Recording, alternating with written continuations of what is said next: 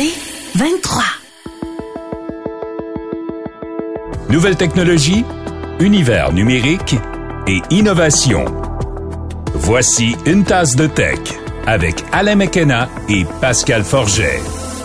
Hey, salut tout le monde, bienvenue à un nouvel épisode d'une tasse de tech. Et comme j'ai pris l'habitude, je vais continuer édition barbu cette semaine. J'ai pas de météo à vous faire, mais je peux vous dire que je suis dû un petit. C'est du non, je trouve euh, élégant, euh, chevelu, poilu, profites-en. Moi qui ai dégarni à vue d'œil au fil des dernières années. Je m'aime Ah. quand même. Je m'accepte. Ouais, je veux dire, tu t'en tires bien. Faut dire que les cheveux courts comme ça, ça aide beaucoup. Là. Ouais, mais sont, sont tellement courts, sont presque rasés. Je me suis euh, rasé la tête à zéro. Ceux qui me suivent, ceux qui nous regardent en vidéo, vous avez peut-être vu la transition. Il y a personne qui a remarqué autour de moi. Hein. Ah, tiens, t'as moins de cheveux que d'habitude. Ouais, quand t'es, quand tu t'es rasé complètement, puis tout ce qu'on te dit, c'est t'as moins de cheveux que d'habitude, c'est que déjà ta calvitie est assez avancée. Bonjour Alain McKenna, content de te Pascal voir.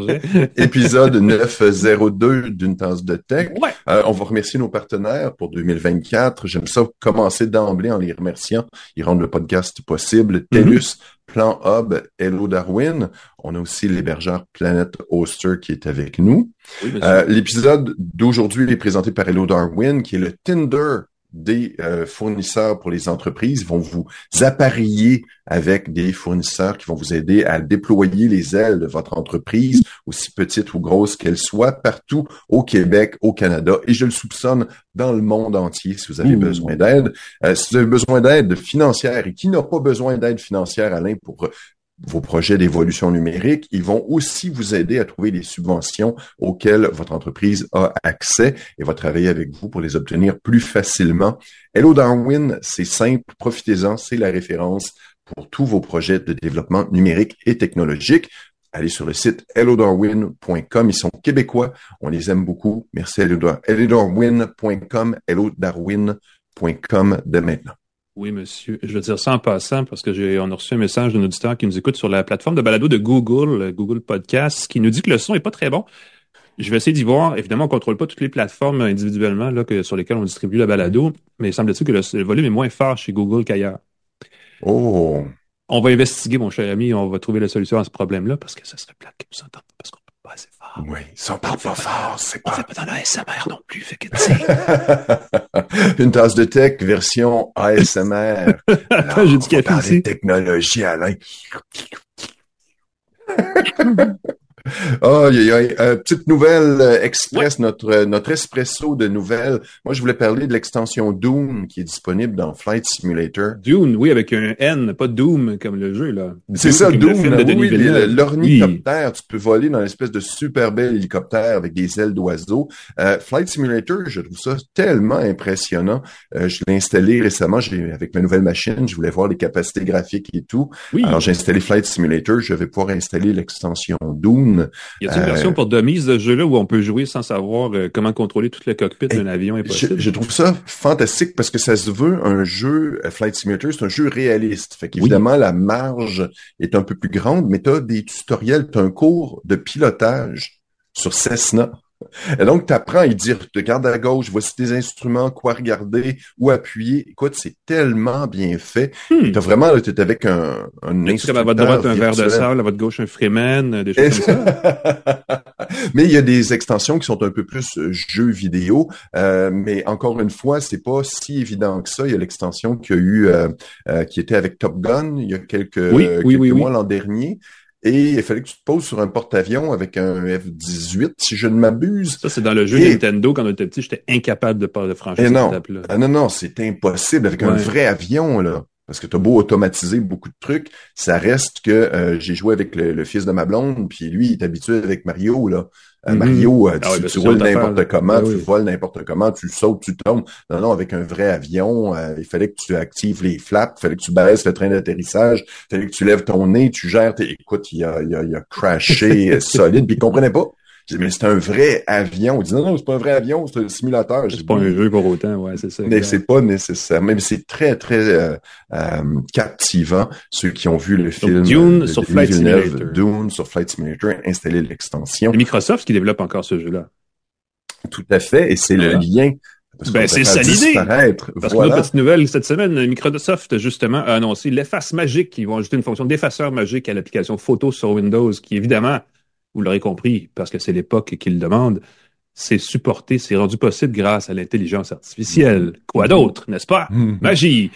Euh, oui, comme on peut le faire déjà sur euh, les téléphones Android de, Google, entre autres, et de Samsung aussi, et de probablement quelques autres, là, euh, ça m'échappe comme ça. Mais pas sur l'iPhone. Est-ce que l'efface magique de l'iPhone va porter un autre nom le jour où elle va être mise en place? Dans ah, ça va être quelque chose... Oh non, Comment on va appeler ça? Jouons au jeu de nommer l'efface magique d'Apple. Voyons voir. Ouais. c'est pas une efface magique, Alain, c'est une... Ça peut pas être ça. Ça va être l'amélioration, la retouche computationnelle, ça va être la, la je sais pas, la, la, la, l'amélioration spatiale photographique. La, la, bonification contextuelle.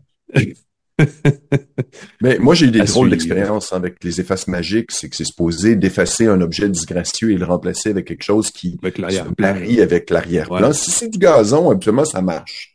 Mais si on a quelque chose sur un mur, ben écoute, moi, ça m'a rajouté des fenêtres dans des appartements, ça a rajouté des plantes vertes dans des appartements. Ça ah oui. Ça ah oui, ça fait des trucs euh, des fois très, très, très étranges. Ah, mais il faut pas altérer le, le, non, faut pas inventer non plus, là. C'est, c'est, ça. on touche à la mince ligne de quand vous allez être plus vieux, vous allez vouloir voir vos souvenirs et que vous allez oublier qu'il y avait le fameux petit enfant avec son ballon qui passait derrière vous sur la photo devant le Taj Mahal et qui ultimement a amené une anecdote incroyable. Puis là, le petit enfant n'est plus là. Vous allez perdre cette anecdote-là parce que vous avez effacé le petit bonhomme pour avoir la photo parfaite. hmm, ça soulève bien des questions, ça.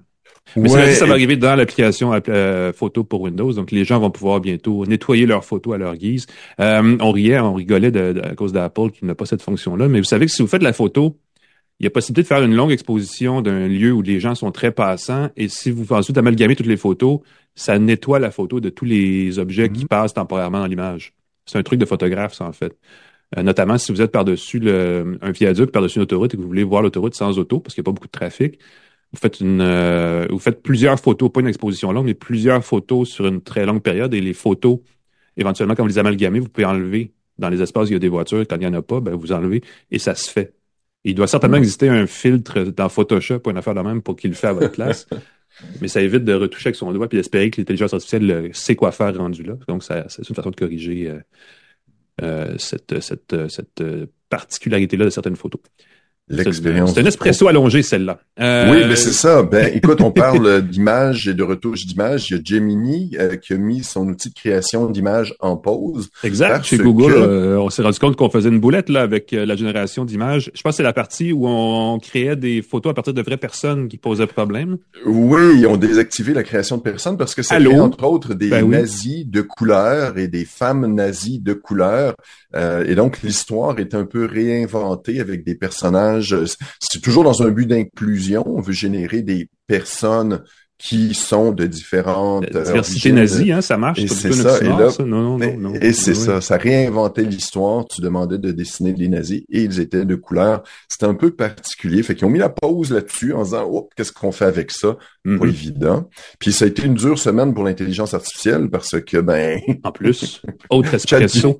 ChatGPT s'est mis à dire n'importe quoi pendant quelques heures. Je sais pas ce qui s'est passé. J'ai pas vu le, fond de l'histoire. Je sais pas si quelqu'un chez OpenAI a appuyer sur le mauvais bouton ou quoi, mais clairement, euh, ChatGPT a perdu son latin. Oui, il s'est généré des réponses incompréhensibles, des mots inventés, des trucs euh, complètement délirants. Tu sais, la boîte noire, on parle souvent de la boîte noire de l'intelligence artificielle, qu'on sait qu'est-ce qu'on entre, on voit qu'est-ce qui sort, mais entre les deux, même les chercheurs savent pas trop qu'est-ce qui se mm-hmm. passe. C'est ça la beauté et c'est ça qui est terrifiant euh, dans l'intelligence artificielle. Fait que Qu'est-ce qui s'est passé?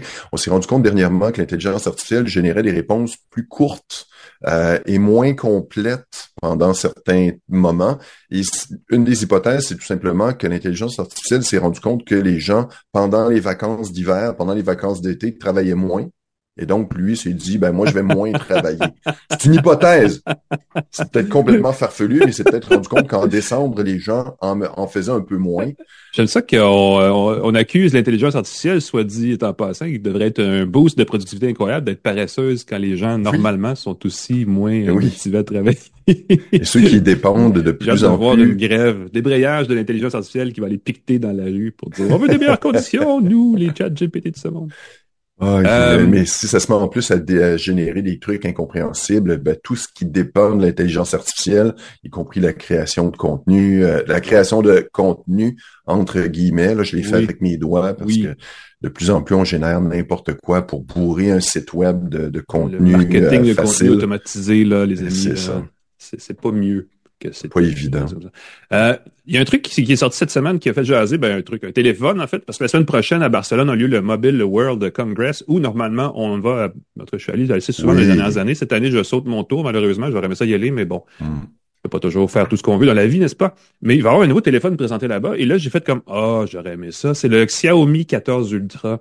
Xiaomi, c'est une marque chinoise. C'est une des deux marques les plus euh, populaires en Chine, donc probablement dans le monde, si ça se trouve, de téléphone et ils ont présenté un appareil spectaculaire, le 14 Ultra.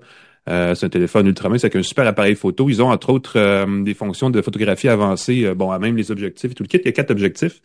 Mais surtout, l'appareil est vendu avec en accessoire l'espèce de petite poignée qu'on accroche dans le port USB-C sur le côté qui devient notre outil pour le tenir comme, une, comme un appareil photo. Mm. Donc, euh, un grip, je ne sais pas, il doit avoir un terme en français, pour appareil photo qui s'accroche naturellement, qui est agencé évidemment au téléphone parce que c'est le même appareil, c'est un accessoire fait par Xiaomi aussi. Et euh, l'accessoire contient une batterie de 1500 mAh en plus, donc prolonge d'autonomie, a les boutons pour contrôler entre autres euh, l'obturateur, euh, le temps d'exposition, ces choses-là. Donc vraiment pour en donner une particularité, une, une, une, une utilisation, une interface comme un appareil photo au téléphone et j'en parlais dans le devoir la semaine dernière à partir du OnePlus 12, comment les téléphones ne sont plus des téléphones, mais des caméras numériques connectées de plus en plus, parce qu'on parle que de l'appareil photo. Ben oui. Et là, on pousse un peu plus loin en disant, ben en plus, l'accessoire qui vient. Et là, je sais qu'il existe des accessoires qu'on peut acheter pour tous les téléphones qui se vendent, mais celui-là, c'est le premier en son genre qui vient avec toute la patente depuis le Nokia Lumia 520 il y a 15 ans, mais qui, évidemment, n'a pas connu le succès euh, commercial espéré. Mais je pense qu'on on, anticipe un retour de ces affaires-là, de ces accessoires, de ces appareils semi-photographiques euh, téléphoniques aussi. Et là, dans ce cas-ci, ce qui est malheureux, c'est que cette marque-là n'est pas vendue chez nous. Elle va être vendue en Europe, en Asie, mais pas aux États-Unis ni au Canada. C'est un peu dommage parce qu'ils font des beaux, pareils, des beaux appareils. J'espère à quel point il faut se méfier de ces marques chinoises qui ne sont pas Huawei, là, parce que c'est un gros truc il y a deux, trois ans. Je regarde les specs du téléphone et ça fait rêver. Snapdragon 8 génération 3, 16 gigaoctets de mémoire vive, du haut de gamme, 1 teraoctet de stockage, voilà. Euh, batterie de 5300 mAh, euh, charge rapide 90 watts, 80 watts sans fil. Bon, ça c'est beaucoup. iPhone, c'est hallucinant. Ça, ça fait lever les cheveux si on se tient près du chargeur sans fil, je ne sais pas. Allez savoir, mais c'est ça, c'est certain que c'est du haut de gamme.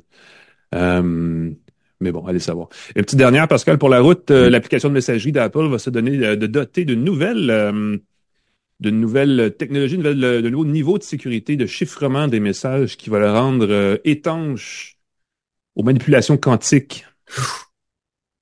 On appelle ça future proof, prêt pour le futur. C'est une, c'est à la fois simple et compliqué. C'est un truc qui s'appelle QP3 qui va chiffrer va changer essentiellement la clé de chiffrement d'un message à l'autre dans les communications pour que ce soit plus difficile à percer. Il va y avoir deux niveaux de chiffrement. Euh, et ce qu'on dit, c'est que ça va être, euh, ça, permet dès maintenant de prévenir ce que l'informatique quantique permettra de faire plus tard. C'est-à-dire qu'il y a une pratique, semble-t-il, et, et, je ne sais pas qui fait ça, mais qui consiste à tout récupérer, tout récolter les contenus chiffrés dans les applications de messagerie en prévision du jour on aura l'informatique quantique assez puissante pour la oh déchiffrer. Euh, et à partir de là, bien évidemment, on fait ce qu'on fera ce qu'on voudra avec les données. Les pirates du futur. Les pirates du futur sont actifs dès maintenant, semble-t-il. Et là, ce qu'Apple a annoncé, c'est un truc qui va permettre d'éviter justement de de compliquer la tâche de ces gens-là. Euh, bon, évidemment, l'application de messagerie d'Apple, la particularité, c'est qu'elle est très populaire nécessairement chez les propriétaires, les propriétaires d'iPhone, donc c'est quand même une grosse nouvelle. Mais c'est similaire à ce qu'on peut faire sur l'application Signal, qui est une application aussi très utilisée multiplateforme dans le mm-hmm. mobile, euh, et très chiffrée, très privée et tout le kit. Mm-hmm. Euh, donc, si jamais l'informatique quantique... Et, ben oui, c'est ça exactement, c'est important. Euh, et si vous avez peur du quantique, ben voilà, vous avez des solutions. Euh, Signal et iMessage sont des options pour vous. C'était une série. Écoute, là, je suis énergisé après six gros mm de nouvelles techno comme ça, mais on va tout de suite aller dans le cœur du sujet, puisqu'on passe aux actualités plus costaudes.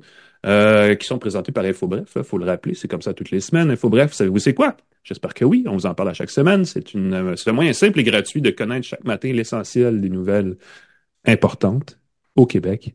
Donc, tous les jours. InfoBref résume les principaux événements qui se passent dans une journée souvent la journée dans laquelle vous le lisez, si vous l'ouvrez le matin même, et ça se lit en cinq minutes, c'est gratuit, c'est facile, c'est infobref.com, allez voir ça, ça tombe dans votre inbox et c'est magique. Ben, magique, je peux pas dire que c'est magique, parce que c'est de l'information, mais c'est bien fait. On va parler d'un truc dont on parle pas souvent, Pascal, parce qu'on parle, on s'excite avec les réseaux sociaux et tout le kit, mais il existe un forum en ligne. Oui. Et dont sous-estimé, dont la valeur, je trouve que la juste valeur n'est pas encore bien comprise, c'est Reddit. Mais là, il y a des gens chez Google qui ont compris que c'est une petite mine d'or, ce, ce, ce site-là. Là. Oui, l'an dernier, euh, Reddit a fait jaser de lui parce qu'ils ont bloqué l'accès aux applications tierces pour euh, utiliser ces données, ce qui a Mhm. brisé euh, certaines applications qui permettaient de consulter mieux Reddit. Reddit, c'est un forum euh, très ouvert, très le fun par sujet. Donc, on a des sujets, ouais. ça va d'émissions de télé à des appareils euh, très, très, très spécifiques. C'est un rendez-vous de geek assez agréable. Très geek, Et ouais, depuis- ça on peut dire ça comme ça, ouais. Oui, et depuis que je l'ai découvert, c'est fantastique. C'est des vrais humains qui génèrent des réponses. On est loin, loin, loin euh, des pages optimisées pour la recherche euh, de Google. Mhm. Donc, au lieu d'avoir euh, la liste des 10 meilleures solutions pour euh, faire votre impôt cette année, tu as des vrais utilisateurs qui posent la question quels sont les meilleurs trucs pour faire mon impôt? Et tu as des vraies réponses et on peut voter pour les meilleures réponses. Reddit, si vous n'utilisez pas Reddit, regardez vos sujets préférés. Hein. Moi, j'y vais, ça va de James Bond, tous mes intérêts personnels, mais aussi des entreprises, aussi des services, aussi simplement ces techniques d'entraînement. Euh, si vous aimez le CrossFit, de barre oblique CrossFit, et tu as beaucoup d'infos là-dessus. Ils ont bloqué l'accès euh, aux euh, moteurs de recherche. Ils ont bloqué l'accès aux applications tierces. Et là, on apprend que Google va donner environ 60 millions de dollars par année pour pouvoir consulter ce contenu-là, l'analyser euh, et entraîner surtout son intelligence artificielle. Ah Moi, ah! je- C'est ça, et voilà. Et donc, euh, moi, ça me semble très peu. Euh, on parle de transactions qui coûtent des millions de dollars, des milliards de dollars pour acheter euh, Instagram et compagnie. 60 millions par année, ça me semble très peu. Euh, bien hâte de voir. Les utilisateurs, évidemment, ne recevront pas d'argent là-dessus, Mhm. même si c'est eux qui contribuent à cette plateforme-là. Ce qu'ils ont, c'est une plateforme gratuite. Quand c'est pas vous qui payez, c'est vous le produit. Donc, l'information qu'on va mettre là va pouvoir être réutilisée par l'intelligence ou régurgitée par l'intelligence artificielle de Google. La question que je me demande, tu vas en parler dans quelques secondes, Reddit prépare son entrée en bourse. Est-ce qu'ils vont recevoir des montants de Microsoft, de Facebook, d'autres entreprises qui vont eux aussi vouloir utiliser Reddit comme source de données? Ça pourrait devenir une surenchère euh, que les données de Reddit sont compilées par l'intelligence artificielle de Google, mais pas celle de Microsoft et Mhm. pas celle de Facebook. Euh, concurrentiellement, ça peut devenir une, une grosse partie, là, une, une chose intéressante à surveiller. Oui, parce que c'est ça l'autre nouvelle, et je sais pas si c'est une bonne nouvelle. Entre autres, pour cette raison-là, Reddit a annoncé qu'ils vont entrer en bourse prochainement. Euh, c'est la première inscription, la nouvelle offre euh, publique d'épargne, on dit le terme exact, là, les fameux IPO, comme on dit en anglais. Donc, c'est la première inscription à la bourse pour une entreprise techno d'envergure de la Silicon Valley, plus spécifiquement depuis Pinterest en 2019.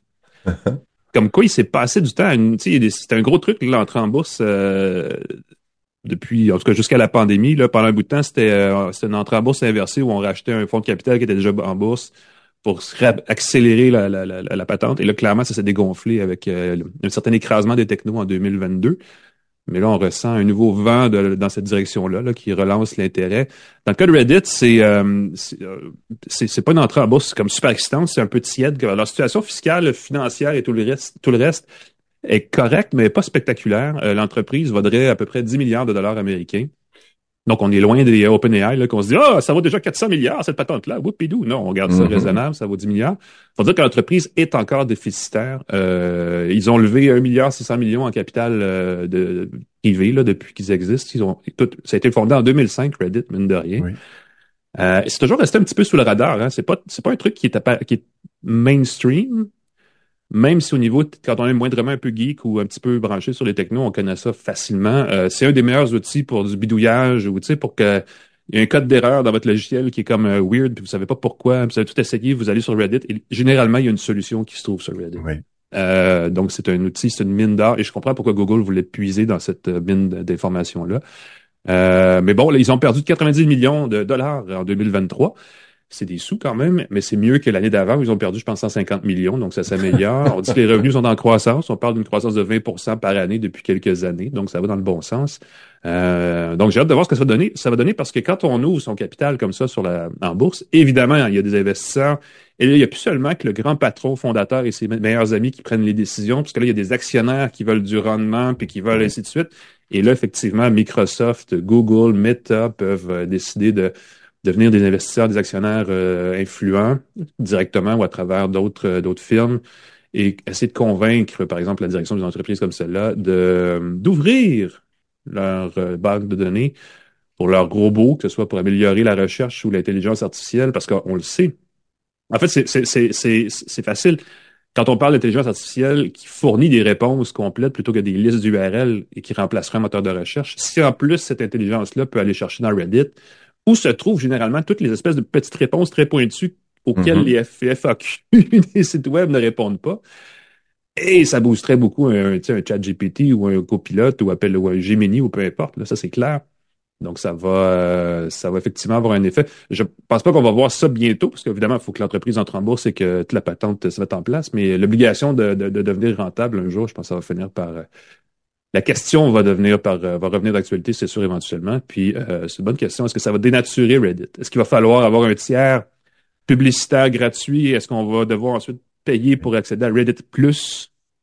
Sans publicité, plus de réponses. Imagine que la version gratuite de Reddit a les 10 premières, 10 premières réponses, puis avec euh, Reddit Plus, tu paies 20 dollars par année, Là, là, tu viens de, de dénaturer, et puis tout le, bénévolat qui est fait par les... C'est un peu comme Wikipédia, la journée où tu dois payer pour euh, Wikipédia Plus, pour avoir plus qu'une page de réponses, tu viens complètement de dénaturer. Euh, parions que ça va être... Euh, parions qu'on va s'en reparler dans cinq ans et que ça sera peut-être pas aussi euh, le fun que ça l'est actuellement, définitivement. je me Espérons que ce ne sera pas le cas. Je, me permets de faire une parenthèse, c'est très drôle. J'ai un livreur Puro Later à vélo électrique devant chez moi. Oui! Ça va peut-être sonner à ma porte. Je suis très, très curieux. C'est très joli. Tu as le petit vélo qui arrive avec un petit coffre à l'arrière. Euh, très, très positif de voir ça, je trouve. C'est bon pour les mollets. En tout cas, les mollets des mm-hmm. livreurs Puro. Euh, il y a une autre nouvelle qui a rien à voir, et ça, ça m'a fait rigoler parce que ça a absolument, mais absolument rien à voir avec l'intelligence artificielle dont parle tout le temps tout le monde dans les technos. oui. Et là, Apple arrive avec une grosse nouveauté cette semaine, une application qui s'appelle Sports. Sports. Sports. Sports. Go team. ouais, c'est une application qui permet de savoir le score du match offert par Apple. Et là, je me dis, est-ce qu'on a vraiment besoin qu'Apple crée sa propre application pour voir le résultat du match? Il me semble que sur Android, depuis plus d'un an, on peut voir les résultats du match dans une petite bulle qui apparaît. On cherche le, score, on cherche un... Et puis là, il nous propose, veux-tu ajouter une petite bulle dans le coin de ton écran? Il y a déjà des dizaines d'applications qui permettent de le faire, toutes les applications de réseaux sportifs. Euh, la presse, le Journal de Montréal permet d'avoir des fenêtres qui affichent les résultats du match. Mais je crois que c'est le patron euh, d'un des top euh, patrons d'Apple qui s'est dit, il faut qu'on crée la, la plus meilleure application de résultats sportifs. Mm-hmm. Euh, ce que je comprends, la petite twist, c'est que ça se connecterait avec l'application de diffusion en direct du match. Mhm. Fait que tu pourrais non seulement voir le résultat apparaître, mais tu pourrais toucher et le faire, euh, par exemple, euh, voir RDS, voir... Euh, ça le fait à travers l'application Apple TV. C'est pas direct, ouais, ouais. parce que ça passe par l'application qui est Apple TV, qui est une espèce de, d'agrégateur de, de, flux vidéo sur, sur la mhm. plateforme Apple. Mais ultimement, oui. C'est ça. la particularité, c'est que c'est très difficile, semble-t-il, de, regrouper l'information, parce qu'il y a l'information sur le pointage en direct, mais aussi sur euh, le play-by-play, là, à mesure que les joueurs sortent et embarquent sur le terrain ou la glace ou peu importe. Euh, et, les, faits saillants en direct. Et ça, ce sont des fournisseurs qui sont pas les fournisseurs, qui sont pas les ligues. C'est des tierces, c'est des entreprises tierces qui, elles, sont, il y en existe comme un paquet, puis il faut dire que c'est un paquet de troubles à regrouper. Euh, c'est le VP senior responsable des services, Eddie Q, qui a lancé cette application-là. Et pour lui, c'est très important. Il y a une stratégie derrière, euh, parce qu'évidemment, l'application est assez, est assez simple. Euh, je me rappelle d'avoir installé une application comme ça sur euh, mon Windows Phone il y a de ben cela oui, une Oui, ça, ça peut pas être plus basique comme application. mais évidemment, on, bon, on joue la carte de la simplicité à la Apple chez ben l'iPhone parce que c'est, c'est ça, ça marche, c'est simple, ça s'affiche euh, sur l'écran verrouillé, ça s'affiche dans le, le comment il l'appelle, le Dynamic Island, l'espèce de bande noire en haut de l'écran sur les iPhones qui ont ça. euh, et surtout, ça, ça renforce un peu cet écosystème d'informations sportives. Il y a aussi des cotes de paris sportifs dans l'application qu'on peut désactiver, mais qui sont là quand même par défaut. Euh, et ça soulève la question de wow, la business du sport en direct est vraiment en train de changer. Hein. Et euh, si vous regardez le sport à la télé, vous voyez à quel point il y a du, de la publicité sur les paris sportifs. Il y a à peu près que ça maintenant. Puis des pubs de chars, ou en tout cas de pick-up, dépendamment de ce que vous regardez comme sport. Oui, pick-up. Fait que des chars et des paris. Fait que c'est en train de changer beaucoup. Évidemment, ça s'en va en ligne parce que les sites de paris en ligne, surtout au Québec, ne sont pas permis, à part euh, le bise au jeu. Il y a comme toute une espèce, c'est bien compliqué, mais ailleurs dans le monde, euh, et même en Ontario, Wayne Gretzky fait de la pub pour le pari en ligne. Euh, donc, ça ouvre cette, cette espèce de porte-là. Et je lisais un rapport cette semaine de la firme Deloitte, qui, ou Deloitte, je sais plus comment il faut l'appeler, mais bref, qui se penchait sur l'industrie du sport télévisé, du sport en direct en 2023. Et ce qu'il disait, c'est que pour eux, c'est un long jeu de dominer ce marché-là pour les plateformes numériques comme celle d'Apple, comme Amazon, comme Disney, qui a ESPN et comme d'autres. Euh, et qu'on pense que d'ici peut-être 2030, il va se démarquer un ou deux joueurs dominants pour regrouper tous ces sports-là en une seule offre qui coûtera pas 120 dollars par mois, parce qu'à un moment donné, ça coûte cher, c'est ça le problème. Et une des clés du succès de ces plateformes-là, c'est d'offrir une expérience tout en un la plus complète possible. Donc, d'offrir cette euh, application de sport-là, ça ajoute une corde à l'arc d'Apple. Euh, et c'est peut-être que pour l'utilisateur, c'est plus, je vais pas dire rassurant, mais moins un gros casse-tête que d'aller chercher l'application de la ligue, l'application de l'autre ligue, l'application du diffuseur, l'application du, du fournisseur de service pour chacune de ces activités. En revanche, évidemment, il n'y a pas toutes les ligues dans l'application Sports. Il n'y a que les grandes ligues. Il y en a une dizaine, euh, quelques grandes ligues de football européen, quelques, la plupart des grandes ligues euh, nord-américaines. Mais tu sais, moi, j'écoute, j'aime beaucoup regarder les Alouettes de Montréal et la LCF qui est zéro numérique est pas là. Hmm. Euh, moi, j'ai pas vu la Formule 1. Ben, il y a des choses qui vont s'ajouter à mesure que la. Mais je pense pas que c'est considéré comme du sport. je suis d'accord avec toi. Mais juste euh, pour les, je vais protester que c'est quand même assez fascinant comme. Euh, mais ce qu'il me disait, parce que j'ai rencontré DQ la semaine dernière pour en parler, ce qu'il me disait, c'est que évidemment, ça va se bonifier au fil du temps. Donc ça, c'est ça, disons la première salve, la première offre, c'est l'application telle qu'elle est en ce moment. Elle est gratuite pour les gens qui ont un iPhone, mais il va y avoir des, euh, évidemment des améliorations au fil du temps, il va s'ajouter du contenu. Ce qui, ce qui était difficile à déterminer, c'est où est-ce qu'on arrête dans les ligues? Est-ce qu'on va dans les ligues mineures, euh, juniors majeurs, des choses comme ça, ou est-ce qu'on arrête strictement au niveau professionnel, ou est-ce que les gens... Parce que quand on va sur les sites de paris sportifs, qui est comme une espèce de façon de savoir qu'est-ce qui est populaire dans le sport, les gens font parient vraiment sur n'importe quoi. Hein. Ben oui. Pas juste le sport. Les émissions de télé comme La Voix, je regardais ça sur mes jeux, c'est comme, voyons donc. Euh, fait que parions que l'application Sports euh, va se bonifier au fil du temps.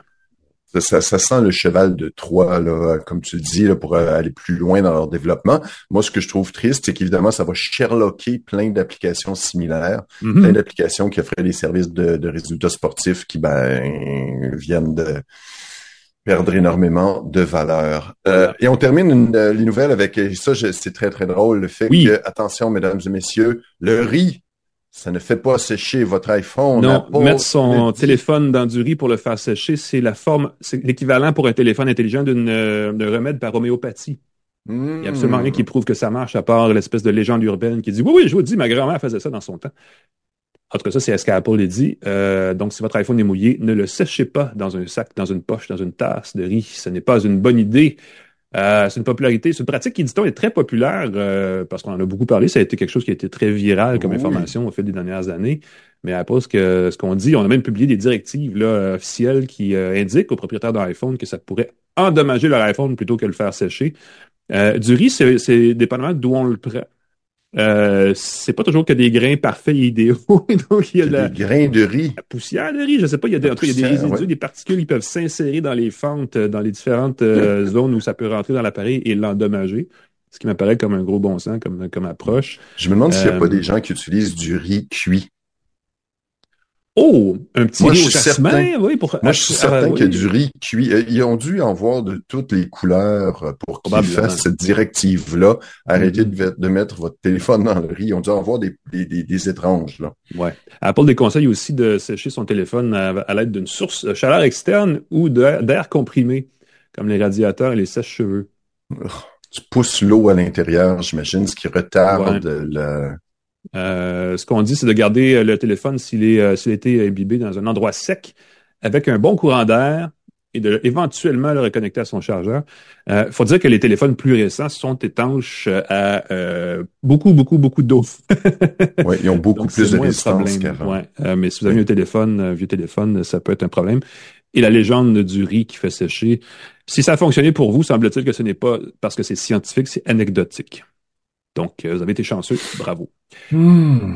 Voilà, ça fait le tour. on avait du gros stock euh, en, oui, on a du plaisir. On va aller prendre un petit respire. Moi, faut que j'aille porter, j'ai plus de café dans ma tasse. Faut que j'aille faire le plein parce qu'on euh, va parler de choses sérieuses. Au retour, on va parler de euh, toute la question de la publicité en ligne. Pourquoi l'Internet est gratuit, entre guillemets, et comment ça pourrait changer dans les prochains mois, entre autres à cause d'une nouvelle loi provinciale au Québec qui pourrait affecter la façon dont les sites web opèrent. On en reparle tout suite après ceci à une tasse de tech.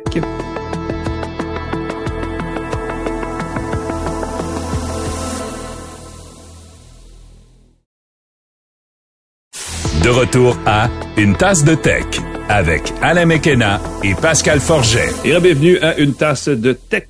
Cette semaine, on va parler de choses sérieuses. Mais avant, Pascal, je vais présenter notre, euh, notre commanditaire Planet Hoster. Il y a du nouveau dans mon dossier de migration de site web. En fait, je oh. l'ai dit la semaine dernière, j'ai transféré mon site web chez Planet Hoster, entre autres, parce que c'est une entreprise euh, québécoise, qui est toujours un gros plus dans, dans en ce qui me concerne. Euh, et euh, ben, on en a parlé, j'ai installé WordPress, ça a pris sérieusement 20 minutes entre deux parties de volleyball de ma fille. Ça, c'était l'histoire de la semaine dernière. Euh, là, cette semaine, je me suis rendu compte qu'en ajoutant des plugins sur WordPress, c'était facile de faire crash WordPress. Oups! Et pourtant, c'était pas des plugins super difficiles. J'ai installé, entre autres choses, un truc pour aller chercher des... ce que je fais sur mon site, je fais de l'archivage. Je, vais chercher l'extrait des textes que je fais un peu à gauche à droite sur Internet et je mets tout ça sur un fil très simple à consulter pour moi, parce qu'il y a vraiment personne qui consulte ça par moi, puis c'est ça le but. Mais le, le, le plugin, le logiciel ou l'extension, devrais-je dire, qui fait cette, cette recherche de flux RSS-là, euh, ne fonctionne pas à ma pleine satisfaction. Et là, évidemment, elle, a, elle a créé, je sais pas combien de milliers de, de, textes basés sur trois textes originaux qui étaient, en tout cas, bref, c'était buggy. Euh, alors, j'ai craché, j'ai refait mon site en un autre cinq minutes. Il euh, n'y a pas que Planet Hoster qui l'offre, mais tu sais, on peut souvent créer une instance WordPress à même le, panneau de contrôle de son site. Euh, je me suis toujours entêté à le faire moi-même de mon côté. Tu, tu installes le truc, tu vas sur WordPress.org, tu downloads le truc, tu l'installes, tu le compiles, puis là, ça s'installe avec la base de données, tout le kit. Je réalisé que je pouvais faire ça en un clic. Je sais même pas pourquoi je me cassais la tête avant, parce que ça se fait tout seul, c'est en français, il y a pas de... Tu vas chercher ton, ton thème, c'est réglé. Tu peux même charger dessus ce que tu avais avant. Bref, euh, kudos à Planet Toaster et bout à moi, parce que clairement, j'aurais dû faire ça avant, j'aurais sauvé un paquet de troubles. Mais bon, pour ceux que ça intéresse, parce que c'est notre commanditaire, c'est pour ça que j'en parle, planethoster.com, si jamais vous vivez dans un monde parallèle qui ressemble au mien, là, c'est une bonne solution pour vous casser la tête un peu moins si vous avez un site web. Parlant de site web, ben oui, je le fais pas parce que c'est pas mon but dans, dans, mon site web, mais la plupart des sites web, on le sait, vivent de la publicité qu'ils affichent euh, et pour avoir la publicité, évidemment, qui fonctionne bien, qui est payante, il faut avoir une publicité qui, également, est, est ciblée envers son, son auditoire, son audience. Et pour la cibler, il faut évidemment, euh, ben, en tout cas, la pratique acceptée, c'était de l'épister. Mais là, il y a beaucoup de bruit dans la chaîne publicitaire, disons ça comme ça, parce que là, il y a la loi 25 qui s'en vient au Québec sur la mm-hmm. Mm-hmm. Euh, bonne utilisation des renseignements personnels, disons ça comme ça. Et il y a aussi la fin annoncée des fichiers témoins, les cookies. Et euh, ça, c'est drôle parce que je ne sais plus, ça fait quand même un bout de temps qu'on en parle et je n'ai aucune idée où c'est rendu. Et ça tombe bien parce qu'on a invité quelqu'un pour nous en parler, qui est euh, Benoît Skinazi, qui est directeur du marketing chez ShareTruth. ShareTruth, c'est un, en anglais, exchange, on peut dire une plateforme ou un, intermédiaire, d'avoir un terme en français, mais il m'échappe, là, euh, qui fait le lien entre les, éditeurs, les publishers et les annonceurs et qui les aide à faire des campagnes publicitaires qui ont l'impact maximal pour un coût minimal. je pense que je l'ai bien annoncé. C'est comme ça que je l'ai dit, Benoît? Ouais, tu, tu présentes ça très bien. Ben, merci. Écoute, merci d'être avec nous, premièrement. Euh, et, officiellement, bonjour, bien sûr, parce que j'ai oublié ce bout-là. Euh, il y a beaucoup d'éléments dans, dans, dans, ce dont on vient euh, de parler rapidement. Euh, parlons des cookies, juste pour partir, parce que ça, c'est le truc. On a une idée en tant que grand public, on a une idée, c'est quoi un cookie, mais en fait, c'est vraiment très complexe. Et là, c'est en train d'être tassé. J'imagine qu'il y a d'autres choses qui vont le remplacer. Où est-ce qu'on en est par rapport à ça? Ouais, bah, Bon, déjà, bonjour à tous les deux aussi. Euh, très content d'être là. Et euh, bah, les, les, les, cookies, euh, les cookies, déjà, c'est pas c'est pas quelque chose de nouveau. Euh, il y a peu de temps, je je parlais je parlais avec un, un, un, gars de Google super sympa, Francis, qui me disait que il me posait la question quel est le point commun entre les cookies, le roi lion et Forrest Gump? Et je vais reprendre ce qu'il m'a dit parce que je trouvais ça drôle. et bon, la réponse rapidement, c'est qu'ils ont le même âge, en gros. Donc les cookies ont 20 ans tout simplement. Oh. Euh, et on, donc c'est c'est c'est une technologie euh, qui, est, qui, qui est vieille, qui à la base euh, sert à euh, à faire du tracking, à faire justement de à, collecter de l'information. Mais il y a, il y a différents types de, de cookies. Le terme cookie provient d'un terme technique qui, qui, était utilisé par des développeurs euh, qui permettait de, de, de justement mon, désigner un paquet de données euh, à, agglomérer, puis, puis collecter, puis c'est resté dans l'industrie euh, mais c'est pas forcément lié directement au, petit biscuit comme on, comme on le pouvait tout le non, temps. Non, absolument pas. Non, mais la création euh, du cookie était quand même ingénieuse parce que c'était pas évident à une certaine époque qu'on pouvait déposer un fichier sur un, un ordinateur de navigateur d'internaute, en fait, à travers son navigateur sans que ce soit un système existant. Donc ça, ça faut féliciter ça, mais ça, ça s'est beaucoup, ça a beaucoup évolué. Certains diraient que ça s'est empiré, mais là, on arrive à la fin de ce processus-là. Qu'est-ce qui se passe? Oui, alors pas tous les cookies. Euh, les cookies, il y a différents types de cookies. Il y a les cookies quand, euh, qui, qui sont un peu les cookies internes quand vous naviguez sur un site euh, e-commerce puis que vous commencez à magasiner sur euh, sur le site, puis là vous vous quittez le site, puis il se rappelle de votre panier d'achat, il se rappelle de votre langue de préférence, euh, il se rappelle de vos types de produits que vous, vous, vous, aimez, la taille de vos souliers, etc., etc. Ça c'est euh, des cookies internes. C'est ces cookies-là on va pas s'en débarrasser. Euh, ce qui est euh, le, le, gros problème, c'est les cookies de parties tierces. donc c'est des cookies qui sont donc des, des, fichiers qui sont déposés sur votre sur votre ordinateur à partir de votre navigateurs Internet, et là qui euh, sont déposés donc par des parties tierces et qui collectent de l'information sur euh, votre historique de navigation, vos habitudes de navigation en ligne, euh, et qui à partir de là bah, sont capables à travers des, des, des, algorithmes de déterminer quels peuvent être votre, vos intérêts, quels peuvent être vos intérêts, vos intentions d'achat, votre profil d'utilisateur, et ces données-là par le passé, alors de moins en moins, mais euh, elles ont souvent été déposées, enfin collectées de manière non consentie mhm. et revendues à des fins publicitaires pour permettre la livraison de campagnes euh, ultra ciblées, notamment des campagnes de reciblage quand vous allez sur un site puis qu'après on vous, bombarde euh, d'annonces pour les mêmes types de produits. Tout ça, ça passe par les cookies. ça permet aussi la mesure de performance de campagne, en tout cas ça aide la mesure de performance des campagnes. Donc c'est un gros gros écosystème qui repose sur l'utilisation des cookies et qui est euh, justement en voie de, disparaître ou d'être euh, d'être complètement modifié. Mais ça aussi, ça date pas d'hier. Euh, puis je peux en parler rapidement. la, la, disparition des cookies, elle a été un peu bon. Il y a, y a plusieurs facteurs qui l'ont impacté. Il y a la prise de conscience des utilisateurs. Euh, sur l'utilisation de leurs données personnelles. De un, qui, a, qui, a, commencé à, à, lever des, des, discussions et puis des débats. Euh, de deux, il y a euh, la, la, la, législation qui a commencé à se mettre en place. Donc ça a commencé en Europe avec GDPR, euh, mm-hmm. qui est euh, Global Data Protection Regulation, euh, qui a été mis en place en Europe, mais qui a impacté le monde entier, qui disait en gros, bah, n'importe quel site qui collecte de l'information doit l'indiquer et doit recueillir le consentement de l'utilisateur. C'est pour ça qu'on a vu des, des petites pop-up en bas de page apparaître un peu partout. Et ça, pourquoi ça nous a impacté nous en Amérique du Nord alors que c'est une législation européenne? C'est parce que cette législation, elle dit que si je suis un site européen, je dois, euh, je dois respecter cette législation euh, pour tout trafic qui vient sur mon site, que ce trafic soit européen ou, euh, ou étranger. Mais si je suis un site étranger et que j'ai du trafic européen qui vient sur mon site, pareil, je dois respecter cette législation-là. Donc au final, ça concerne un petit peu tout le monde. Mhm. ça, c'était en 2018 que ça a commencé. Mhm. Suite à ça, 2019, il y a Safari, euh, donc Apple, Mozilla, Firefox qui annonce aussi le retrait euh, des cookies euh, de, de, leur navigateur ou en tout cas des mesures visant à progressivement les retirer. 2020, on a une nouvelle législation qui arrive avec de CCPA, ça c'est la Californie, California Consumer Protection Privacy Act, mm-hmm. qui ressemble beaucoup à ce qui a été fait en Europe. Euh, et en parallèle de ça, Google annonce euh, aussi euh, bah, ce qu'ils appellent Privacy Sandbox, puis l'annonce du retrait des cookies sur Chrome, qui dans le cadre de Google est beaucoup plus compliqué à mettre en place que pour Apple et, euh, et oui. oui. parce que Google joue des deux côtés de, l'équation. Ils ont une régie et c'est peut-être la plus la plus importante sur Internet en plus. Là. Ouais, exactement. C'est le plus, euh, c'est le plus gros joueur quand on parle de la publicité sur l'open web. Euh, ils sont, euh, ils sont, ils sont pas que sur le search, la recherche. En gros, moteur de recherche, ils sont, ils sont, ils sont vraiment partout. Donc forcément, c'est beaucoup plus compliqué à mettre en place. Pour ça qu'on est rendu en 2024 et que c'est cette année que ça devrait se passer si c'est pas encore repoussé. Puis ça, on le sait pas vraiment.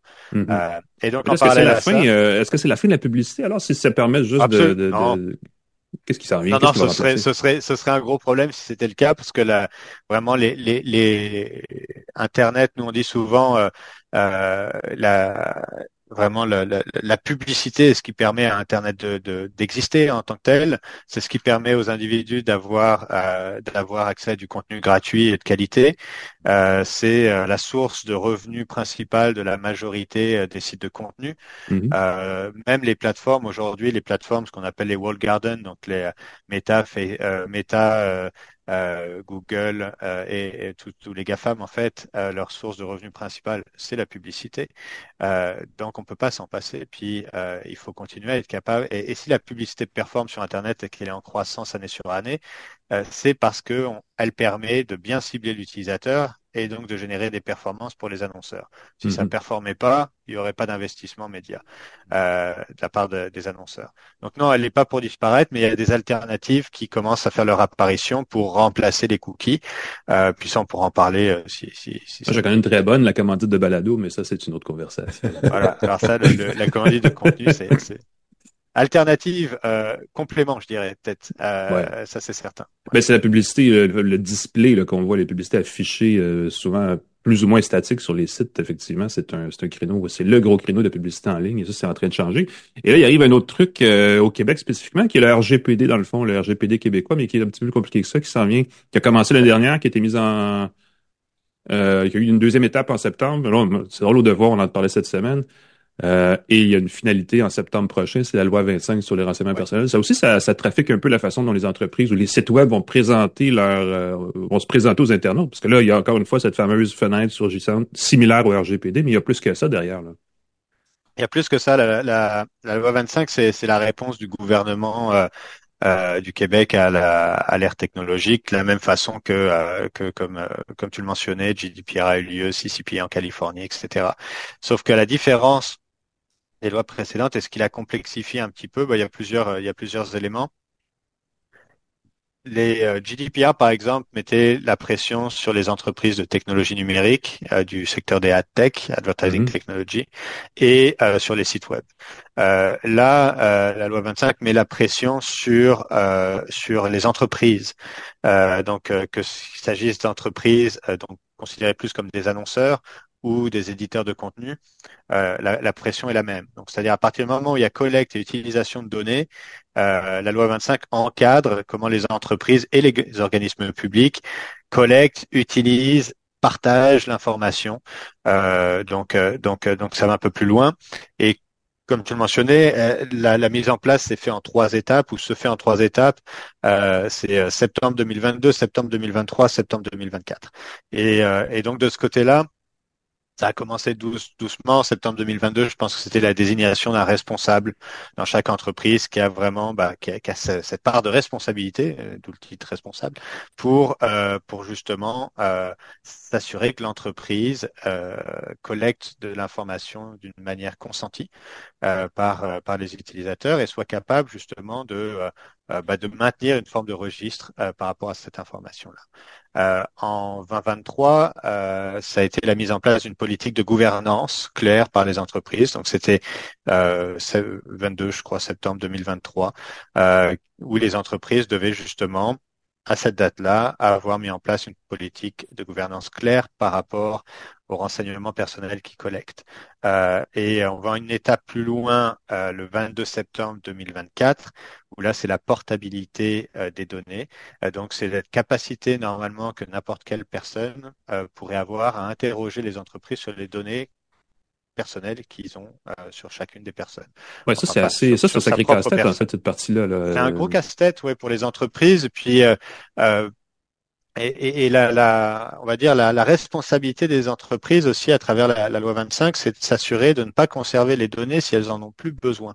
Euh, donc ça aussi, c'est quelque chose qui est très compliqué à mettre en place euh, parce que souvent on collecte de l'information parce qu'on en a besoin à ce moment-là, on la collecte aussi parce qu'on sait qu'on va peut-être en avoir besoin plus tard euh, à des fins à des fins marketing. Euh, et donc, bah, la, le, on va dire la question, c'est comment définir euh, cette notion de bah, j'ai besoin de la donnée euh, et sur quelle durée.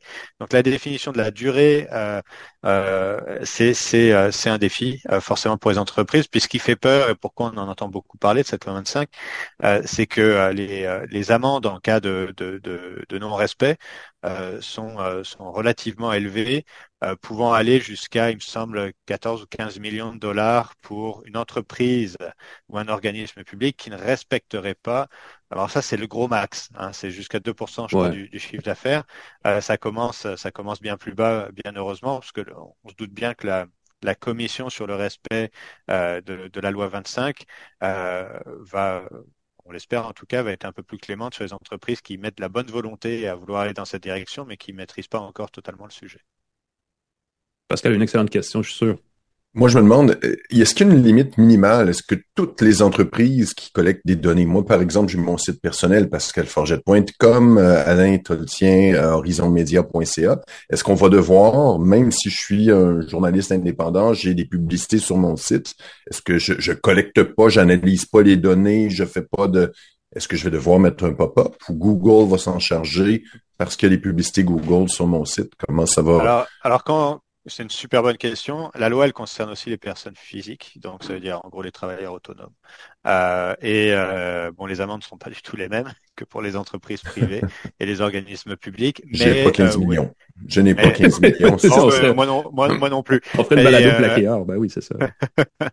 et donc, par rapport à, bah oui, en fait, la, la, la réponse rapide, c'est oui, à partir du moment où vous avez un site internet euh, et que vous affichez de la publicité sur le site, euh, peu importe la plateforme que vous utilisez pour monétiser ces espaces publicitaires, euh, c'est votre responsabilité en tant que propriétaire de site d'afficher euh, d'afficher cette, euh, ce petit consentement, comme quoi il peut y avoir des données qui sont collectées. C'est-à-dire que, euh, mais ça, il y a des outils très très simples, des, ce qu'on appelle des CMP, des Consent Management Platform, qui hmm. sont justement, Alain, tu mentionnais les, les plugins sur sur WordPress. ah oui. la plupart des sites euh, et des systèmes de sites que, vous pouvez utiliser pour bâtir justement un site web, que ce soit WordPress euh, ou autre, euh, propose des plugins pour ça. Euh, c'est c'est pas compliqué.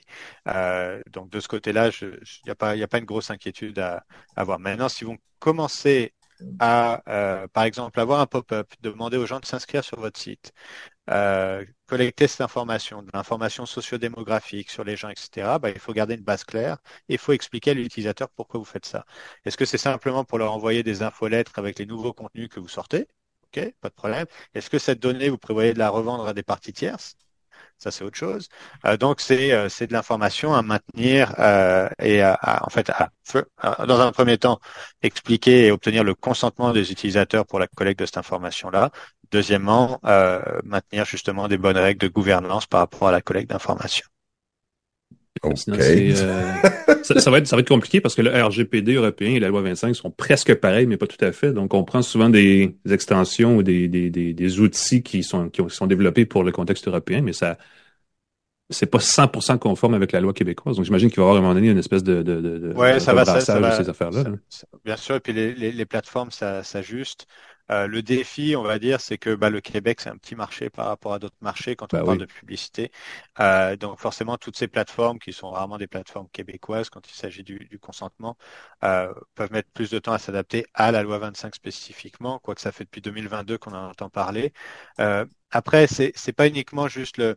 Généralement, le petit pop-up qui apparaît euh, quand on regarde les, les différents euh, types de, de consentement qu'on doit donner ou les différents types d'usage de, de, data, ça couvre un spectre assez large. Euh, après, c'est plus vous en tant qu'entreprise ou, ou, personne, euh, personne, on va dire physique, c'est comme ça qu'ils les appellent. Donc, bah, garde un, on va dire garde un, garde une trace de cette information-là. C'est-à-dire si si, si vous en collectez pas, il n'y a pas de problème. Euh, si vous en collectez, que vous faites des démarches pour collecter de l'information, donc vous avez mmh. accès à cette data-là, bah, si vous y avez accès, à ce moment-là, il euh, faut s'assurer de, de, de pouvoir euh, le faire dans, dans, dans, dans, les bonnes conditions, tout simplement. Si, un petit casse-tête qui s'en vient. Au, moins, on a le temps parce que ça s'est annoncé euh, d'avance, ce projet-là. Et euh, nécessairement, la, la, commission de l'accès à l'information euh, a pas les. J'ai l'impression n'a pas les ressources entières pour appliquer ça le lendemain de la mise en application. Donc, ça va prendre le temps. Même à RGPD, ça, a pris quelques années avant de. Ça a pris du temps, bien sûr, et puis ça, ça, a été retravaillé, ça a été, euh, ça a été, euh, ça a été ajusté. C'est, essentiel. Euh, donc, il n'y a pas, il y a pas. Le but, le but n'est pas de taper sur les entreprises à tout va. Le but est de s'assurer que la collecte d'informations est faite en respectant la vie privée, la collecte et l'utilisation d'informations soit faite en respectant la vie privée des utilisateurs. Donc c'est pas la euh, fin de l'internet gratuit là, tel qu'on le connaît aujourd'hui. Absolument pas. Et puis comme je le disais, il y a des, alternatives aux, cookies. Mm-hmm. Oui, tout à fait. Bon, ben, c'est une bonne nouvelle, ça, ça fait pas mal le tour. Euh, Benoît, merci d'avoir expliqué tout ça. Ça éclaire euh, pas mal euh, la question, parce qu'il y a beaucoup de mouvements dans, dans ce créneau-là, clairement. Benoît Skinazi, qui est directeur du marketing pour Chatou. Merci d'avoir été avec nous. C'est très, c'est très informatif, tout ça. Avec grand plaisir. Nous, on prend une courte pause et on revient immédiatement après, comme dans 7 secondes à peu près, avec nos de gadgets. Restez avec nous à une tasse de tech.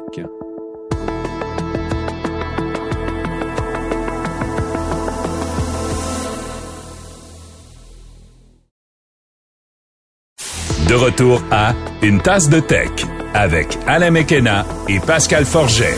Et re-bienvenue à Une tasse de tech. Cette semaine, Pascal, t'as essayé un gadget et, je suis un peu jaloux parce que je l'ai vu passer dans l'écran ici parce qu'évidemment, on a aussi notre portion vidéo qui, euh, ma foi, m'a l'air tout à fait convaincant parce qu'il y a beaucoup de montres connectées, n'est-ce pas, qui ont été mises en marché par des fabricants au fil des ans. Euh, et mon Dieu, qu'elles font dur. Je Je sais pas pourquoi, mais bref. mais là, ben, t'en as une montres... pas mal chouette, là. Ben, c'est ça, c'est des montres sportives. Fait qu'une montre sportive, ça a l'air de quelque chose que tu amènes au gym. Mais quand tu veux avoir une montre qui mesure tes informations de santé, qui sont un peu plus élégantes, un peu plus habillées, le choix est limité. Wittings en fait depuis quelques années, une compagnie française qui s'appelle, c'est pour Wireless Things. Qui appartient euh, maintenant à Nokia, non? Ah oh, oui, c'est tout à fait possible, le, la fusion. ils ont été SME ensuite, ils sont repartis indépendants, je sais pas, mais il me semble que ça a changé de main deux, trois fois. Il y, a, il y a une association, parce que quand je regarde mes données sur le site, il y a encore marqué euh, Nokia quelque part là-dedans. Mm-hmm. Euh, j'ai reçu la ScanWatch Nova de Witting, c'est leur nouvelle montre connectée haut de gamme. Je la montre pour ceux qui nous regardent sur YouTube. Euh, quand je l'ai ouvert, quand je l'ai déballé, j'ai fait « wow » parce que j'avais vraiment l'impression de déballer une montre, peut-être pas une Rolex, mais au moins une Oméga. Euh, j'avais vraiment très, très élégante, très beau fini. Euh, j'ai reçu le modèle bleu euh, qui va avec mes yeux. Ah, sérieusement, ça, paraît bien au poignet. Il y a un petit affichage, ça ressemble tout à fait à une montre standard de plongée avec une espèce de euh, d'anneau autour pour indiquer les heures, pour euh, ajuster la durée de sa plongée à l'époque. On peut encore la tourner, c'est unidirectionnel, donc on peut pas rallonger sa plongée, on peut que l'écourter. Super belle attention. Euh, on a à l'intérieur des capteurs et on a un petit affichage rond euh, qui est à la position 12 heures. Normalement, c'est la marque de la montre qui est là. Wittings est un peu à droite. Euh, à la place, c'est un anneau qui est presque invisible s'il n'est pas allumé. C'est pas un cadran numérique, c'est un cadran mécanique dans lequel il y a un affichage un cadran mécanique, donc il y a des aiguilles. Et il y a un petit mm-hmm. affichage numérique qui est comme camouflé dans le, euh, le fond de la montre. Quand on appuie dessus, on peut voir l'heure en chiffres. On peut aussi tourner la couronne de la montre pour avoir différentes fonctions. Ah, c'est bien ça. Et ça, c'est assez magique. Mm-hmm. La manipulation est pas aussi bien que celle de l'Apple Watch. L'Apple Watch, la, la, la, la, couronne. quand on la tourne, c'est assez précis. Mais Samsung avait aussi une euh, où tu tournais le, le, le, truc autour du cadran. Oui, là on tournait l'anneau, on tournait la mm-hmm. lunette de la montre.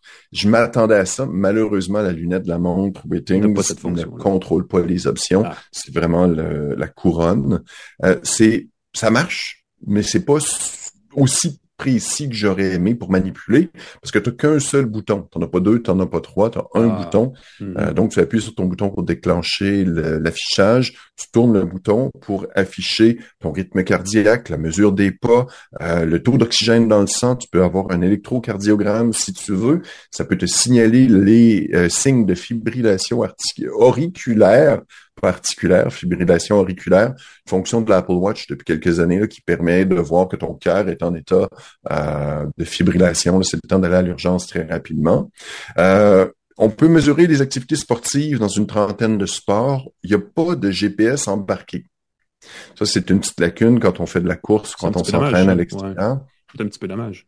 On peut toujours utiliser le GPS de son téléphone si on veut augmenter la précision, donc on court avec son téléphone.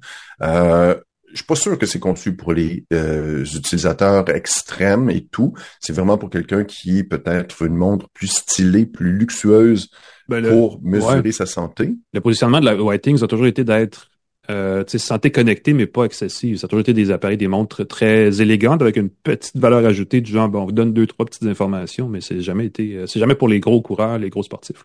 C'est ça. Et donc, je trouve ça très, très chouette. L'autonomie entre les recharges peut atteindre 30 jours. Ça, c'est un gros Ça, c'est pas mal du tout pour quelqu'un mm-hmm. qui veut pas recharger sa montre à toutes les nuits. Euh, il y a, écoute, dans les détails qui m'ont plu, c'est un bracelet standard, facile à remplacer. Elle vient avec les outils de bijoutier Là, quand je dis ah ça, les gens vont faire, ben, c'est compliqué à remplacer un montre régulier. Non, euh, non, non, c'est pas compliqué, c'est juste, ça prend, faut juste popper un petit, euh, euh, espèce de petite épingle, là, pas trop, là. Une petite épingle, c'est ça, ça prend quelques secondes. On nous donne les outils de bijoutier et ça vient avec un deuxième bracelet en silicone. N'oubliez pas que c'est des bracelets tout à fait standards, on peut lire dans n'importe quelle bijouterie. Je, crois. Euh, je suis, quoi, 18 mm, je crois, c'est 18, 18 mm. Euh, c'est un peu plus étroit que je pensais. C'est très joli. Écoute, je crois, pour être précis, que c'est 20 mm, mais qui, qui devient légèrement plus étroit. Ah, euh, c'est à hmm. valider là-dessus. Achetez pas des, bracelets avant d'avoir vérifié. Euh, je trouve ça très chouette aussi que les... Euh, J'utilise trop le mot chouette. Je suis vraiment désolé, quelqu'un l'écrit dans les commentaires. Euh, pour voir l'heure dans le noir, on n'a pas besoin d'appuyer sur le bouton ou d'allumer sa montre. Il y a des euh, petits indicateurs phosphorescents Mm -hmm. qu'on euh, old school. Comme dans la montre Timex de notre enfance. Exactement. On montre, euh, on met sa montre au soleil ou à la lumière, et quand on éteint les lumières, ben pouf, ça brille de les chiffres et les aiguilles brillent d'elles-mêmes. Je trouve ça très très joli. Euh, étanche 100 mètres, il n'y a pas de trotteuse pour les secondes mais on a un hmm. deuxième petit cadran qui indique le pourcentage de l'activité physique qu'on a complété. C'est une fonction qui est offerte dans les montres Wittings depuis un moment.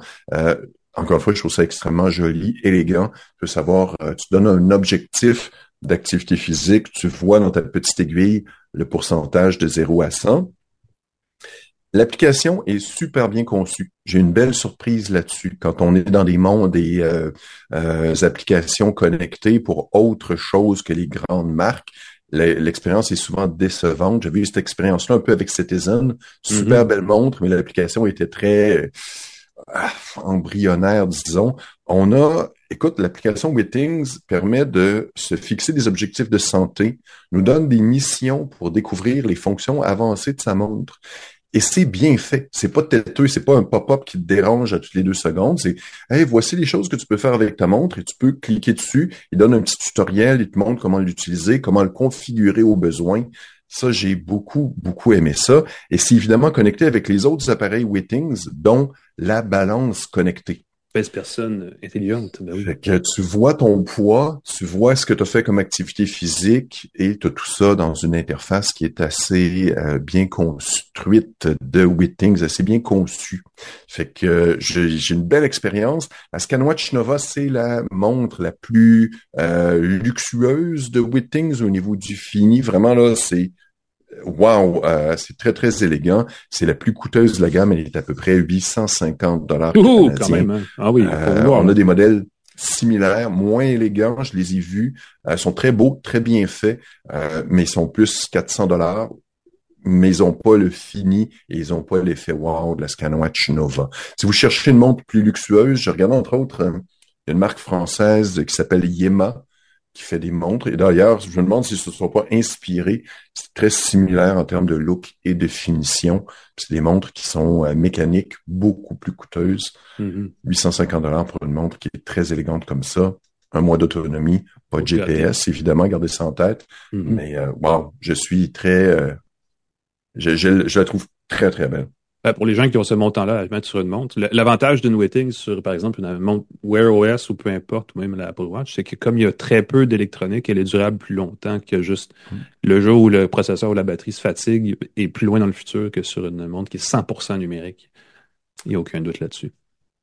Exactement. Moi, j'en avais plein de poignets. Toi, t'en avais plein les oreilles. Ben oui, ben voilà, parce que de mon côté, j'ai fait, euh, je suis allé ailleurs et, on parle beaucoup d'écouteurs sans fil, euh, tu sais, les AirPods, tout ça, ça crée clairement une tendance.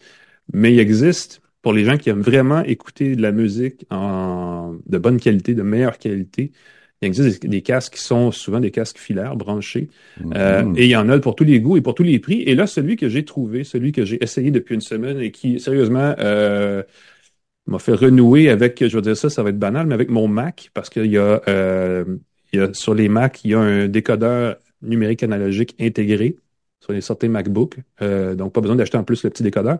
Ce sont ces, oreilles, ce casque d'écoute, c'est ce casque d'écoute, ce sont ces écouteurs que j'ai sur les oreilles. C'est les HD 660 S2 de Sennheiser. Sennheiser, qui est une de ces marques d'accessoires euh, de son qui euh, sont très bonnes, avec Shure, entre autres. Euh, qui fait aussi dans des produits de ce genre-là. C'est souvent des, ils ont beaucoup de, produits qui sont euh, qui s'adressent directement aux professionnels, qui sont dans la musique, dans le son, des choses comme ça. Ils ont aussi un volet grand public et ils ont cette, euh, ces écouteurs-là qui sont certifiés high-res, audio high-res. Hmm. et là, il faut faire une nuance entre la haute résolution, l'audio, la musique, le son haute résolution et la musique et le son sans perte, le lossless, qui sont presque la même chose, mais pas tout à fait. C'est une façon, évidemment, la plus euh, sophistiquée possible d'écouter de la musique sans perte dans les deux cas, c'est-à-dire d'avoir tout le, tout le spectre sonore au-delà de la musique. Euh, la musique numérique, on en parle souvent, c'est une musique qui est encodée, qui est, pour, qui est compressée pour que le fichier soit de petite taille et qu'on ait quand même toute la musique. Et souvent, ce qu'on fait, c'est qu'on coupe des petits morceaux et on dit souvent c'est des morceaux que l'oreille, de toute façon, ne perçoit pas. Euh, là, il y a un gros débat là-dessus. Les audiophiles les plus craqués vont vous dire non, non, non, moi je l'entends quand c'est compressé. Je peux te faire la différence entre un 128 et un 360 kbps, mm-hmm. c'est sûr. En tout cas, mm-hmm. je vais pas embarquer dans le débat, mais effectivement, il y a des fois où quand on écoute une, un, fichier MP3, par exemple, il y a des moments où si on écoute certaines hautes fréquences, genre la cymbale de, la batterie, on perd un peu l'espèce de le bruit d'air. Tu sais, on sent que c'est coupé, là, que c'est clippé à certains endroits ben, les formats sans perte, évidemment, retrouvent ce morceau-là et le gardent dans le fichier. Les formats high-res, haute résolution le font aussi. Euh, et, les deux le font à, chacun à sa façon. La musique sans perte est encodée d'une façon où il y a tout le, spectre sonore et se retrouve dans le fichier. Euh, la, version haute résolution, il y a des éléments qui sont coupés, mais euh, c'est un échantillonnage plus élevé que ce que vous offrait le disque compact à une autre époque. Donc, il y a plus du spectre sonore.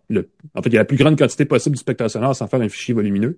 Euh, et c'est ce que propose, entre autres, Apple Music en version euh, plus haut de gamme. Spotify est supposé l'offrir d'un jour à l'autre. Écoute, ça fait des années qu'ils le disent. ben voilà, il y a, il y a Cobalt qui est apparu récemment, qui, qui l'offre aussi. Euh, et il y en a quelques-uns. Les amateurs de musique classique savent très bien de quoi je parle. Il y a des plateformes spécialisées dans la musique classique spécifiquement qui, évidemment, font beaucoup d'efforts parce que quand on enregistre ce genre de musique-là, c'est dans une grande chambre. Il faut prendre vraiment tout le, tout, tout, le, tout, tout, le portrait musical sonore possible pour avoir la meilleure fidélité. Et tout ce préambule pour vous dire qu'il existe sur le marché quelques casques qui sont certifiés euh, pour aller chercher le maximum de cette musique euh, de très haute résolution-là. Et celui-là, le HD 660 S2, le fait. Euh, tout ça pour vous dire aussi, parce que je vais finalement vous en parler, c'est à mon avis un des meilleurs casques sur le marché à l'heure actuelle. Ça explique évidemment son prix élevé. Comme ta montre, il est 800 dollars. Euh, c'est pas donné pour un casque. Il est, je l'ai vu tantôt, il est en rabais à 650 dollars sur Amazon. Donc évidemment, il y a une possibilité de le trouver à moins cher. Mais même là, 650 pièces pour des écouteurs avec un fil, aïe aïe aïe, c'est cher. Et vous dites. Eh, les Apple Pro sont combien? Les Apple, les, Apple, sont les AirPods Max sont, euh, sont 700, me semble 750. C'est ça, c'est autour de 700 aussi. On est dans les mêmes mots là. Donc oui, il y a un marché pour ce genre de, de casque. Et, et, et, je dirais ceci, Sony entre autres fait des casques comme celui-là aussi qui sont très bons et qui coûtent 400, 500 dollars ou même peut-être peut-être un peu moins. Donc pour les gens qui qui veulent la qualité mais pas trop, ben il existe aussi un secteur intermédiaire. Mais pour les gens qui n'acceptent aucun compromis ben ça, c'est un bon choix, à mon avis. C'est un excellent. Euh, c'est un, c'est un casque assez particulier aussi parce que c'est un design à, euh, écouteur ouvert. Euh, mm-hmm. Donc, plutôt que d'avoir une coquille fermée par-dessus les oreilles, on a un petit treillis à travers lequel, évidemment, filtre le son et l'air. Donc, c'est pas... Apparemment, des gens transpirent des oreilles et, les gens qui portent des casques pendant plusieurs heures peuvent avoir chaud aux oreilles ou peuvent avoir, tu sais, un petit, un petit effet de, de, je sais pas comment dire ça, mais de de, de, de, de c'est pas de la claustrophobie, c'est quand même, faut pas charrier, mais il y a une petite, il y a une petite sensation de malaise qui se crée au fil du temps. Et ça, évidemment, ça vise à enlever cette sensation-là. Donc, on a vraiment une certaine, un certain confort. Euh, en revanche, ça ne sonorise pas le son. Donc, si vous écoutez très fort de la musique dans vos oreilles, ça sort et ça, ça, les gens autour de vous vont l'entendre. Donc, c'est pas juste une façon d'écouter de la musique sans déranger autour. Au contraire, ça, ça, fait, ça laisse quand même filtrer un peu du son. Mais ça permet aussi de, de créer un son plus neutre. Euh, des fois, les oreilles fermées, les coquilles fermées, ça va aller chercher plus de basse, ça va y avoir un petit, un petit son un petit peu euh, étouffé, je vais pas dire pas, pas charlie non plus, là, mais quand même, il y a, il y a, un impact sur la qualité sonore. Et là, en laissant l'oreillette ouverte, euh, je pense qu'on a une plus grande liberté au niveau du spectre sonore. On a des haut-parleurs de 42 mm avec une membrane dans un matériel euh, super spécifique euh, dans ces écouteurs-là qui permettent de créer un son d'une précision extrêmement élevée. on, quand on achète un casque comme celui-là puis qu'on veut une fidélité, on s'attend à un son neutre. C'est-à-dire qu'on s'attend à ce qu'on ait au niveau du son la même impression que si on était assis devant l'orchestre, devant le groupe, devant la source mm-hmm. sonore. Euh, Sennheiser, je vais dire ceci, à mon avis, triche un peu c'est-à-dire que je comparais avec un autre casque euh, de, de marque Shure, justement, l'autre jour. Et euh, Sennheiser, je vais pas dire qu'il booste les graves, mais il y a quand même la présence des notes graves est un petit peu plus euh, prononcée que sur d'autres casques. Donc c'est pas et c'est peut-être très subjectif, mais c'est pas 100% neutre dans le sens où on, et, personnellement ça vient me chercher parce que j'aime beaucoup cette, ce spectre sonore là qui est très typique des casques Sennheiser où il y a mm. une, plus, grande présence des présence des notes graves question de goût, j'imagine, mais quand même, euh, j'ai trouvé ça très. Euh, les gens qui connaissent la marque vont s'y reconnaître euh, parce qu'effectivement, on, on s'y retrouve. On a utilisé des gros coussins. Vous savez, c'est ceux qui nous regardent, ceux qui nous voient en vidéo, là, vous le voyez, c'est pas un petit casque. C'est vraiment, c'est un, un, un, design par-dessus les oreilles, supra-auriculaire, devrais-je dire. qui s'appuie sur les côtés de la tête et non pas sur l'oreille comme tel. Moi, je trouve ça, c'est vraiment le design de casque que je privilégie, que j'aime plus. C'est confortable, c'est léger. L'arceau, est coussiné aussi, donc on peut le porter longtemps et on le sent pas. Des fois, ça, ça finit par euh, irriter au niveau du. Il doit y avoir un terme là, pour l'espèce de, de, de, au-dessus du crâne, le sommet du crâne. Eh bien, on n'a pas ce problème-là avec ce casque-là, donc ça, c'est un gros plus. Le casque est assez léger, est assez léger. Euh, évidemment, c'est un, c'est un, ce sont des écouteurs euh, à fil. On peut détacher les fils et le remplacer. Euh, dans la boîte, le fil par défaut n'a pas euh, un micro intégré. Ce qui aurait été le fun parce qu'on peut l'utiliser avec un décodeur sur son téléphone quand on est mobile. Et on aurait pu aussi avoir la fonction téléphonique au besoin, ce qui aurait pu être, euh, tu sais, ce qui évite d'avoir à l'enlever quand on a le téléphone, un coup de fil, puis ainsi de suite. Euh, évidemment, faut si on l'utilise puis on veut écouter de la musique, il faut l'écouter dans un environnement euh, où il y a très peu très peu de bruit parce que l'autre jour ma conjointe était ma copine était en train de parler dans une conférence derrière moi et je l'entendais là ça, ça, ça, crée de l'interférence forcément parce que c'est pas insonorisant du tout. Euh, donc, faut avoir son, espèce de petit euh, de petite forteresse de solitude là, si on veut en profiter à fond. Définitivement, il n'y a pas de doute là-dessus.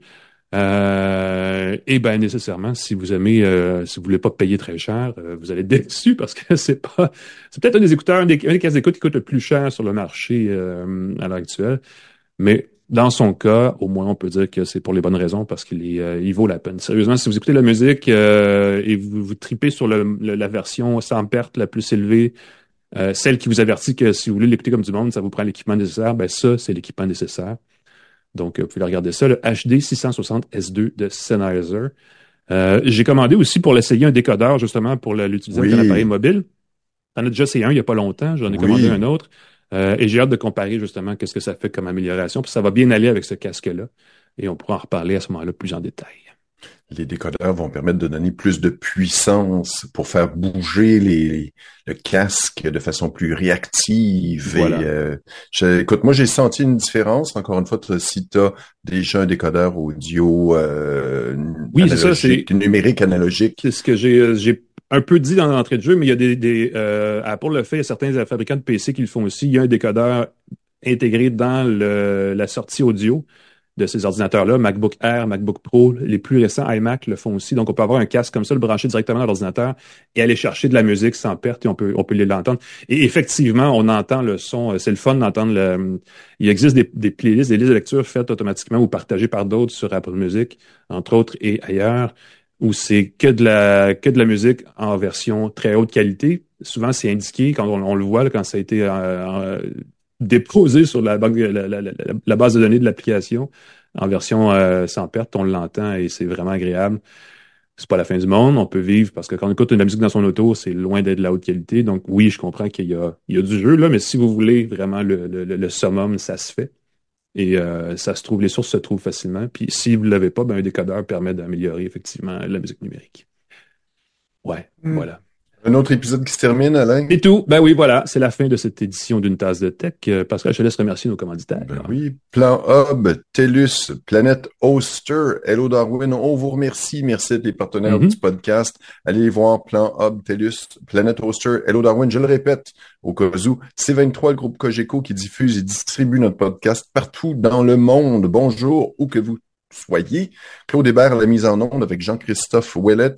On peut me suivre sur pascalforgette.com. D'ailleurs, grâce à ton inspiration, j'ai changé le look, euh, j'ai changé le look de ah mon site. Jetez un coup d'œil, pascalforgette.com. Grâce à toi, il est beaucoup plus joli. Alors, on peut te lire un peu partout. Puis, euh, je suis en discussion euh, entre les branches avec Planète Hoster pour peut-être moi aussi, suite à ton exemple, déplacer mon site sur un serveur québécois. Ah, je suis pour ça, moi, vive le Québec, n'est-ce pas? Euh, oui, ben allez voir ça aussi, évidemment, si vous avez cette web vous cherchez une façon de l'héberger pas cher et efficace. Sinon, ben nous, on prend une pause pour euh, la semaine. On revient la semaine prochaine avec une autre, avec, ben oui, avec une autre tasse de tech. Prenez soin de vous. On se voit la semaine prochaine. Salut tout le monde!